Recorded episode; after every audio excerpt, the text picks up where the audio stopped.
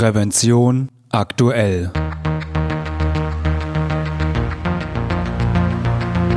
Ihr Podcast für Sicherheit und Gesundheit bei der Arbeit. Herzlich willkommen und hallo. Schön, dass Sie wieder eingeschaltet haben. Am Mikrofon begrüßt Sie Falk Sins. Liebe Hörerinnen und Hörer, am Arbeitsplatz sind Beschäftigte vielfältigen Einflüssen der Umgebung ausgesetzt, die negative Auswirkungen auf ihre Gesundheit und Psyche haben können. Anhand eines Fallbeispiels erläutert in dieser Folge der Toxikologe und Arbeitshygieniker und Geschäftsführer der Eudigo GmbH Dr. Christoph Lutermann, wie sich negative Einflüsse der Umgebung äußern können, wie sich die Ursachenforschung gestaltet und welche Lösungsansätze es gibt. Der nächste Prävention aktuell Online-Vortrag findet am 6. April von 14 bis 15 Uhr statt. Dann wird Diplom-Ingenieur, Experte für Führungskommunikation und Safety Culture Coach Stefan Bartel erklären, wie Arbeitssicherheit zu Spitzenleistung im Betrieb führen kann. Infos zur Anmeldung finden Sie unter www.prävention-aktuell.de slash Vorträge und in den Shownotes dieser Folge. Bevor Sie nun aber Christoph Lutermann hören, erlauben Sie mir noch einen Hinweis in eigener Sache. Wussten Sie, dass es Prävention aktuell nicht nur als Podcast, sondern auch als gedrucktes und elektronisches Magazin gibt? In der im Februar erschienenen Ausgabe 1 2022 erfahren Sie zum Beispiel, wie es um den Versicherungsschutz bei Tätigkeiten im Ausland bestellt ist, wie der international operierende Hotelkonzern Deutsche Hospitality seine interne Kommunikation organisiert und auf was Sie beim Einsatz von Atemschutzgeräten achten sollten. Es werden zudem die wichtigsten arbeitsschutzrechtlichen Neuerungen und Produkte, die das Arbeiten sicherer machen, vorgestellt. Und jetzt wünsche ich Ihnen viel Vergnügen mit Christoph Lutermann und seinem Vortrag zur Arbeitshygiene. Ich wollte heute eine Fallbeschreibung von multiplen Einflüssen am Arbeitsplatz vorstellen und auch das Feld Arbeitshygiene. Was ist das eigentlich? Das darf man nicht missverstehen. Wir haben verschiedene Professionen, die sich um den Bereich des Arbeitsschutzes küm äh, kümmern. Die sind auch alle sehr, sehr wichtig und hier soll auch gar keine Konkurrenz da sein. Ich habe eben schon die Kollegen vom VDSI grüßen sehen. Ähm, äh, mit denen haben wir auch Kooperationen, wo wir den Gefahrstofftag in Köln zusammen machen. Ähm, es geht darum, tatsächlich zu lernen und sich zu verbessern. Und ähm, deswegen möchte ich auch gleich noch ein paar Fragen vielleicht an Sie stellen.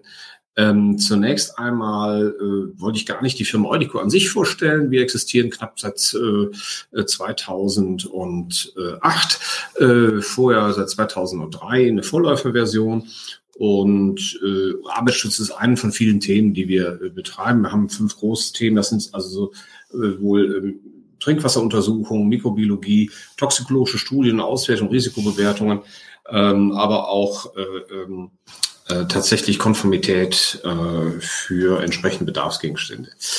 Das soll es auch schon sein. Ähm, was möchte ich Ihnen heute vorstellen? Wie gesagt, schon ganz kurz die Profession Arbeitshygiene, äh, die rechtlich verankert ist in vielen äh, Ländern, aber nicht in Deutschland, wie zum Beispiel in den Niederlanden, in Polen, in Schweiz, in Belgien und so weiter. Äh, ich möchte Ihnen eine Fallbeschreibung angeben, die ich hm, recht interessant fand, um einmal so eine Herangehensweise darzustellen. Man kann das sicherlich auch anders machen.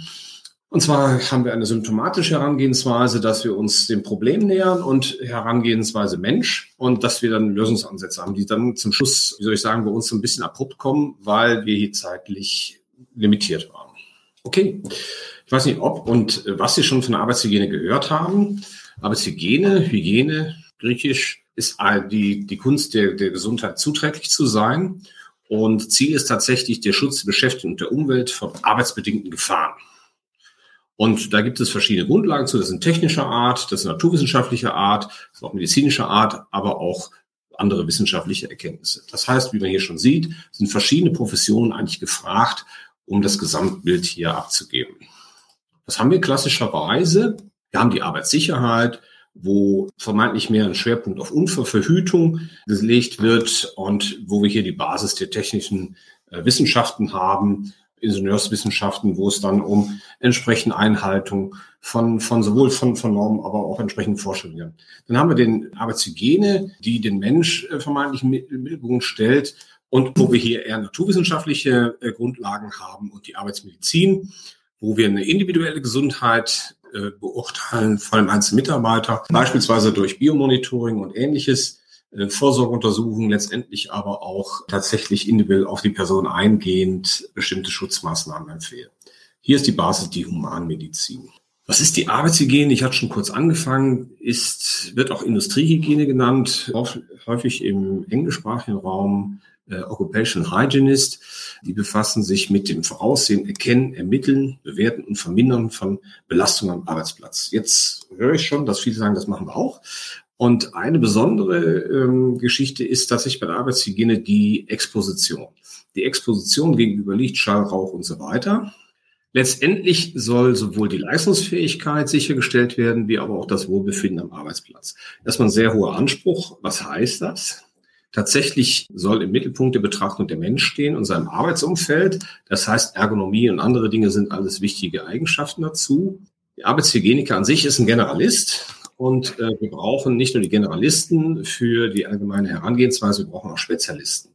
Das heißt, wir sehen auch hier schon einen kooperativen Ansatz. Ja, der Arbeitshygiene ist Generalist auf dem Gebiet der Exposition, das ist ganz wichtig und äh, geht halt über rein technischen oder humanmedizinischen noch hinaus, dass wir also uns alle möglichen Belastungen, auch bis zur psychischen Belastung hin anschauen. Warum kann er das oder warum sollte er das können? Zunächst einmal, die Arbeitshygieniker sind in der IOHA, die internationale Organisation der Occupational Hygienist Association, äh, vereinigt und überall, wo man hier die entsprechenden Farben sieht, sind wir also weltweit vertreten.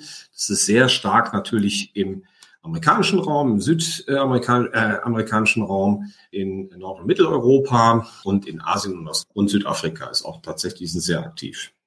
So, welche Bereiche unterscheiden wir da? Das hatte ich eben schon gesagt. Die Arbeitssicherheit mit dem technischen Hinblick, Anlagensicherheit, Elektrosicherheit, äh, mechanische Sicherheit, Scharfecken und Kanten und ähnliches. Also die Arbeitsmittel an sich, äh, die wir hier beurteilen. Die Arbeitshygiene tatsächlich Expositionsbeurteilungen und die Arbeitsmedizin, das hatten wir eben schon. Und wie wird man das? Da gibt es unterschiedliche Herangehensweisen.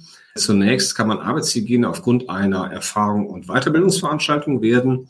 Das ist eigentlich schon ein Aufbaustudium. Grundlagenstudium ist eine Naturwissenschaft, eine Ingenieurswissenschaft oder Medizin. Und dann werden die hier aufgeführten acht Felder, wo es um die allgemeinen Grundlagen, aber auch die Regulatorik geht, Toxikologie, Epidemiologie und Gefährdungsbeurteilung, dann die Gesundheitsrisiken, und dann ist besonders wichtig Exposition, Risikobewertung. Dazu gehören auch messtechnische Verfahren, ja, die Risk Management Measures, also die Risikominimierungsverfahren, das Arbeitshygienemanagement, wie wir beispielsweise über epidemiologische Daten den Erfolg unserer Maßnahmen quasi ähm, statistisch erfassen. Wir haben die außerbetriebliche Umweltbelastung, Abfälle, also das, was aus dem Betrieb rausgeht, was eventuell ein Problem macht. Und wie gesagt, die rechtlichen Rahmensbedingungen.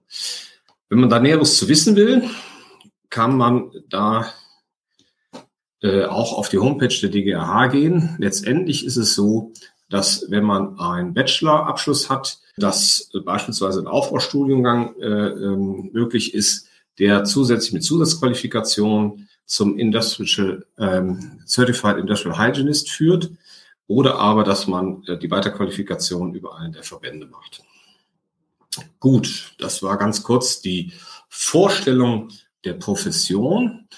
Ähm, wie gesagt, das ist ein kooperativer Ansatz und nicht, äh, äh, dass irgendeiner da ausgeschlossen werden soll. Es ist leider so, dass wir Arbeitsschutz je nach wirtschaftlicher Lage äh, von dem einen oder anderen tatsächlich als, tja, wie soll ich sagen, notwendiges Übel angesehen wird, für die andere aber als, als zwingende Voraussetzung. Und äh, da wäre zum Beispiel ein äh, Ansatz, wie kann man, kann man das in Zahlen ausdrücken, was bringt's der Firma? Und da hätte ich von Ihnen gerne auch mal Kommentare, wie Arbeitsschutz für Sie in der Firma tatsächlich marketingmäßig ähm, vermittelt werden kann. Das wird uns auch interessieren. Ich komme jetzt aber zu der eigentlichen Fallbeschreibung. Und zwar wollte ich mal versuchen, exemplarisch an einem Fall unsere Herangehensweise klarzustellen. Wir hatten bei einer großen Betriebskrankenkasse eine Meldung, dass Mitarbeiter, erstmal hieß es mehrere Mitarbeiter, sich äh, beklagen würden äh, über den Arbeitsplatz, weil sie die Tätigkeit mit äh, bestimmten Irritationen in Verbindung bringen. Wir sollten uns das angucken. Der Vorstand der BKK hat uns gebeten, sich das unabhängig anzuschauen. Ähm, hinterher stellte sich raus, dass das besonders eine Mitarbeiterin war, die sich immer wieder krank meldete und diese klagte über Kopfschmerzen, über Hautausschlag, nervöse Störungen. Äh, die hatte ekzemartige Ausschläge und wir haben uns dazu auch die medizinischen Daten angeguckt, um zu schauen, ob wir an den medizinischen Daten nicht nur Symptomatiken erkennen würden, sondern auch Ursachen. Sie selber wurde ähm, danach befragt, was sie dafür ursächlich hält. Und sie sagte, das käme immer nur während der Arbeitszeit auf, während also betriebsfreien Zeiten hätte sie das nicht. Sie machte also die Büroarbeit allgemein und die Klimaanlage dafür verantwortlich und ähm, wollte eigentlich in den Frühruhestand. Ja, okay. Hier wäre meine Frage an Sie. Was glauben Sie, was am Arbeitsplatz, es ist ein Büroarbeitsplatz, hier äh, möglicherweise diese Dinge auslösen kann. Wonach hätten Sie jetzt geguckt im Sinne einer, einer Symptomatik? Sie haben hier eine Befallbeschreibung. Wonach hätten Sie beispielsweise geguckt, was hätte man dann für übliche Verdächtige, die diese Symptome verursachen können? Das würde mich mal interessieren, wie Sie da jetzt dran gegangen wären. Ich sehe schon, da gibt's eine ganze Menge. Also da wird ähm, Schadstoffe im Teppich verantwortlich gemacht, da wird auch die Seife verantwortlich gemacht, da wird die Klimaanlage verantwortlich gemacht, Pilzbefall, das ist auch alles richtig. Schimmel, ganz genau. Hier gibt es auch die Frage, ob es Änderungen im Klimasystem gibt und der Reinigung. Und genau das haben wir uns nämlich auch angeguckt. Und da will ich mal drauf reingehen. Das heißt, sie gehen alle schon in die richtige Richtung. Was haben wir als erstes gemacht? Wir haben ähm, uns tatsächlich Wasserprüfen mit der Forscher ist auch richtig. Es wird als erstes haben wir uns mal die Krankenakte mit äh, Genehmigung der, der Patientin da äh, angeschaut. Und wir konnten keine Ursachenbestimmung in der Anamnese feststellen, sondern wir konnten nur eine symptomatische Behandlung bekennen. Es gab also verschiedene medikamentöse Ansätze und zudem unspezifische Symptome wie Kopfschmerz und so weiter. All die Verdächtigen, die Sie gerade eben genannt haben, einschließlich das Wasser ist auch eine gute Sache, haben wir versucht zu überprüfen, aber wir wollten gar nicht vorschnell sein, sondern wir haben am Anfang gesagt, wir schauen uns als erstes mal den Arbeitsplatz an, bevor wir weitere Dinge machen und legen dann ein Prüfkonzept fest. Das heißt, wir wollten von der Beschreibung her reingehen. Und wenn hier auch Stress thematisiert wird, das war für uns auch ein Punkt, war die Frage, was gäbe es denn hier für einen Stress? Und da haben wir uns zum Beispiel überlegt, das war ein Team, wird im Team Aufgaben anders verteilt oder auch nicht. So, das schauen wir uns jetzt mal an, wie wir da weiter vorgegangen sind. Zunächst haben wir also eine Begehung des Arbeitsplatzes äh, durchgeführt. Äh, hier sollte zunächst ein erster Eindruck gewonnen werden und ob uns schon irgendwas aufgefällt, was wir mit den Symptomen irgendwie in Verbindung bringen können. Ja, wir wollten auch Auslösequellen äh, finden und sehen. Das heißt also sowohl die Begehung der Mitarbeitertoiletten, äh, vor allen Dingen aber auch der Küche. Wir haben also in der Küche haben wir viel mehr vermutet noch. Wir wollten auch wissen, wie der Arbeitsplatz gereinigt wird. Ja. Und wir haben uns den Teppich angeguckt und festgestellt, dass der Teppich im gesamten Haus verlegt war und nicht nur in der Abteilung. Deswegen haben wir den Teppich mehr oder weniger hinterher ausgeschlossen aber für uns war ganz wichtig, wir haben den also wirklich sehr intensiv angeguckt und wir haben auch ein paar Klimadaten vor Ort erhoben, um dann zu sagen, wie geht's eigentlich weiter. Die Ergebnisse der, bei der Begehung. Wir haben Temperatur äh, gemacht, wir wollten die Luftfeuchtigkeit messen, weil wir, äh, wenn wir gerade in der Heizungsperiode sind, feststellen, dass wir äh, eine sehr trockene Luft haben, dass die Leute da sensibel darauf reagieren, weil die Haut austrocknet. Und was wir festgestellt haben beispielsweise war, dass wir Luftbefeuchter gesehen haben, die an den Heizungen oder wo im Eingang, die aber nicht genutzt worden sind. Das heißt, die Luftfeuchtigkeit war mit äh, unter 40 Prozent für uns etwas zu niedrig. Wir haben die nicht als primäre Ursache gesehen, aber wir haben halt auch Beibefunde gehabt. Schimmelspuren, wir haben keinen sichtbaren Schimmel gesehen. Wir hatten Feuchtigkeitsmessgerät dabei und sind damit den Raum abgegangen und wir haben keine wirkliche Feuchtigkeit gefunden. Aber wie gesagt, das war zunächst einmal ähm, eine reine Begehung zunächst einmal. Dann haben wir geguckt, gibt es Quellen für Schimmel und ähnliche Emissionen, äh, wie zum Beispiel den Bioabfall. Ja, wir haben tatsächlich nichts gefunden, was länger dort verweilt. Es wurde relativ kurzfristig immer alles geleert und da haben wir auch nichts gefunden. Der Arbeitsplatz selber haben wir gesehen, der war etwas zu dunkel und die Mitarbeiterin nutzt eine separat nutzbare Tischbeleuchtung nicht. Da haben wir uns auch gefragt, warum, aber äh, da kann man auch sehen, Manchmal sind Mitarbeiter, haben auch so eine gewisse, wie soll ich sagen, Trägheit in bestimmten Dingen. Wir haben gesehen, die Verkabelung war nicht sehr fachmännisch dort. Äh, es hätte Stolperfallen geben können, hatte alles nichts mit dem Problem zu tun. Und dann haben wir tatsächlich Wischproben genommen, um Pilze und auch Keime zu identifizieren. Des Weiteren hatten wir von den Wischproben, wollten wir feststellen, ob es dort Fasern gibt oder nur globuläre Feinstäube. Also das haben wir in, bei der ersten Arbeitsplatzbegehung gemacht. Und auch hier würde ich Sie fragen, welche weitere Dinge Sie bei der ersten Begehung, noch nicht bei der Festlegung weiter untersuchen, noch sich angeschaut haben. Also ich kann Ihnen noch verraten, was wir äh, noch gemacht haben. Wir haben uns auch die Ergonomie ein bisschen angeguckt und festgestellt, dass also der Platz nicht besonders gut eingerichtet war. Und zwar lag das äh, in dem Fall äh, hätte die Mitarbeiterin das selber abstellen können. Das heißt, sowohl die Ergonomie, Stuhl, Arbeitsplatz, Bildschirm war nicht optimal. Haben wir darauf hingewiesen. Äh, tatsächlich, hier kommt die Frage rein, bei der Anamnese vorab haben wir gefragt, welche Vorerkrankungen es gab und auch welche, ob, ob andere Dinge, ob, also ob sie zum Beispiel Allergik war, ob sie also multiple allergische Reaktionen auf bestimmte Dinge zeigt und so weiter. Ja, haben wir nicht gefunden. Tatsächlich haben wir auch so einen Verdächtigen, wie ich hier gerade sehe, den Pflanzen. Also wir haben in dem Zimmer keine Pflanzen gefunden. Das wäre so eine Sache, so eine entweder übernässte und schon langsam verrottene Pflanze, die dann irgendwas imitiert. Äh, die persönliche Kleidung konnten wir, hier ist die Frage, sind tatsächlich nicht äh, untersucht worden. Das haben wir nicht gemacht und Drucker waren nicht vor Ort. Die hatten einen separaten Druckraum. Tiere haben wir bei der Begehung nicht festgestellt. Wir haben also keinen gefunden, der sein Haustier, wie es üblich schon mal sein kann, mitbringt. Aber das wären tatsächlich auch Allergieauslöser gewesen. Völlig richtig. Wunderbar. So, was haben wir gemacht? Wir haben zunächst die Quellen aus, von Abfällen, Küche, aber auch Staub und ähnliches auf Schimmel überprüft. Dann haben wir uns die Wartungsprotokolle der Lüftungsanlage angeschaut und die Lüftungsanlage selber auch inspiziert. Wir haben äh, Feinstaubmessungen am Arbeitsplatz vorgeschlagen, weil wir wissen wollten, wie hoch ist die Belastung, weil wir halt Staub festgestellt haben an bestimmten Ecken. Liegt das an mangelnder Reinigung oder haben wir allgemeine sehr hohe Staubbelastung? Das wollten wir wissen, ob wir hier vielleicht Auslöser haben. Und dann haben wir uns die Reiniger weiter angeguckt, ob zum Beispiel die Reiniger, die am Arbeitsplatz eingesetzt werden vom Personal, vom Reinigungspersonal, ob die Allergene äh, enthalten. Zum Beispiel Terpene, die, wie Limonen oder ähnliches, die sehr leicht äh, Allergie auslösen können. Die werden meistens so mit Zitronella-Duft und so weiter in Verbindung gebracht.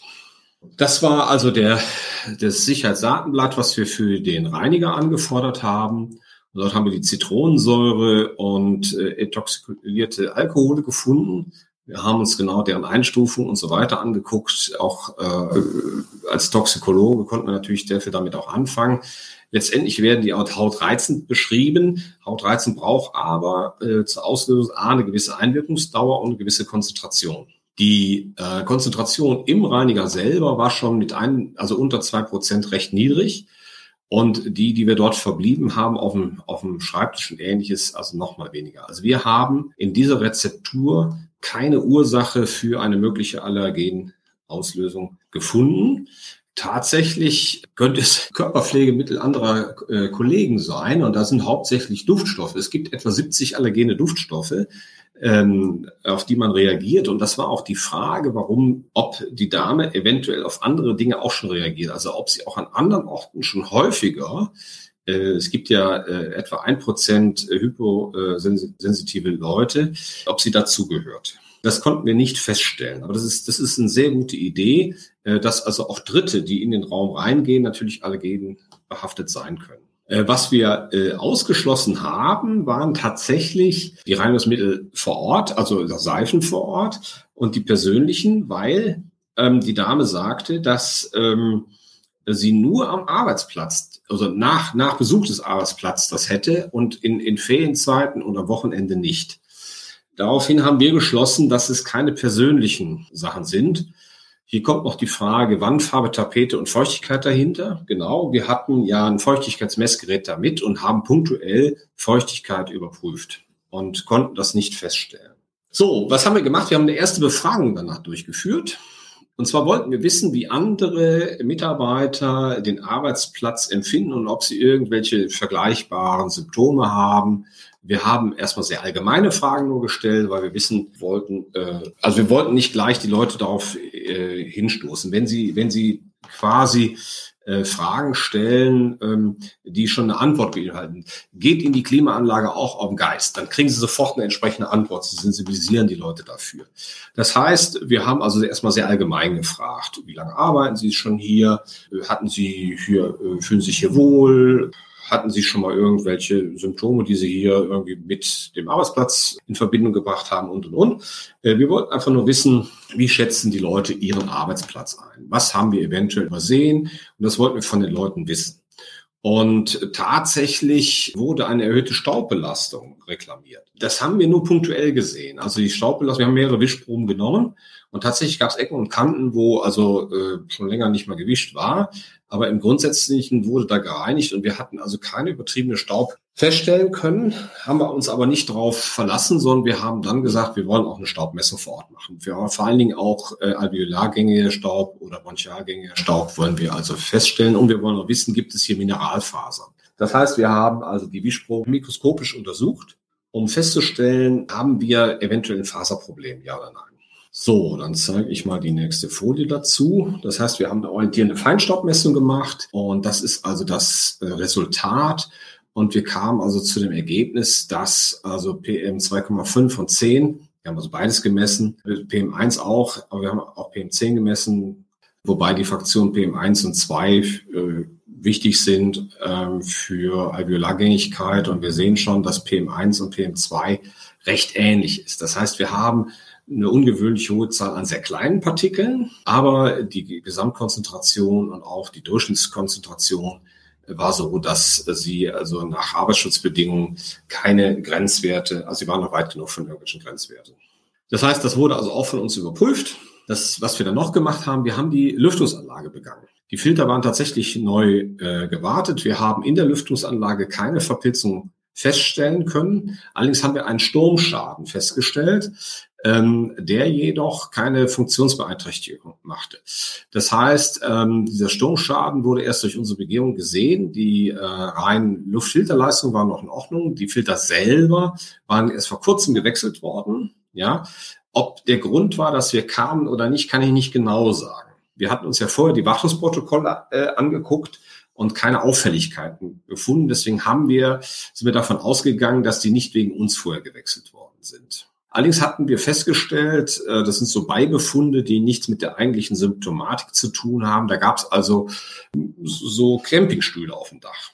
Und zwar, Sie müssen sich vorstellen, ein Hochhaus, wo auf dem Dach, also so sechs, sieben Stöcke äh, Campingstühle sehen. Und wenn da schon Sturmschaden war, die können natürlich so durch die Gegend fliegen und äh, dann auch jemand an am Kopf fliegen. Da hatten sich Mitarbeiter gesagt, wenn mal schönes Wetter ist, verdünnen wir uns da oben hin und genießen dann die Aussicht. Sowas kommt dann halt auch mal raus. Da hat man darauf hingewiesen, dass die doch bitte zu beseitigen sind.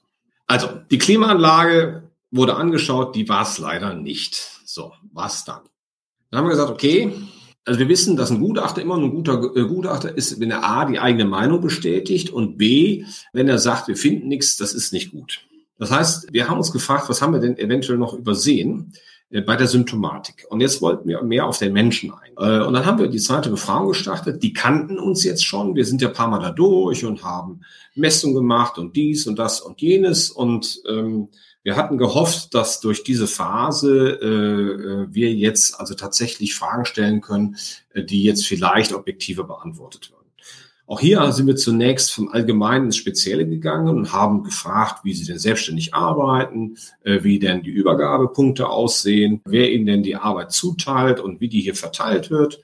Wir haben eine Interaktion und Kooperation gefragt. Wir haben gefragt äh, äh hier, ob Leute gemeinsam bestimmte Dinge unternehmen, so ein bisschen freizeitorientiert und so weiter, weil wir einfach herausfinden wollen, wie die Gruppe funktionierte. Und es deutete sich an, dass dort Spannungen aufgetreten sind.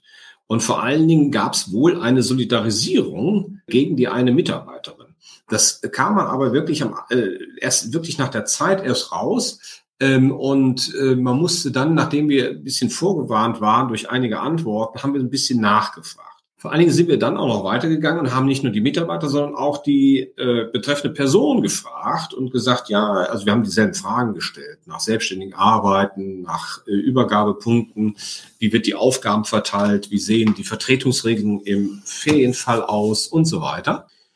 Und da kam dann, äh, das hat sie vorher nie thematisiert, raus, ähm, dass sie also nicht gut mit dem einen oder anderen zusammenarbeitet. Und so langsam verdichtet sie sich für uns ein Bild. Und tatsächlich wäre jetzt Kaffeemaschine, wurde auch nochmal angesprochen, genau, wie ist das?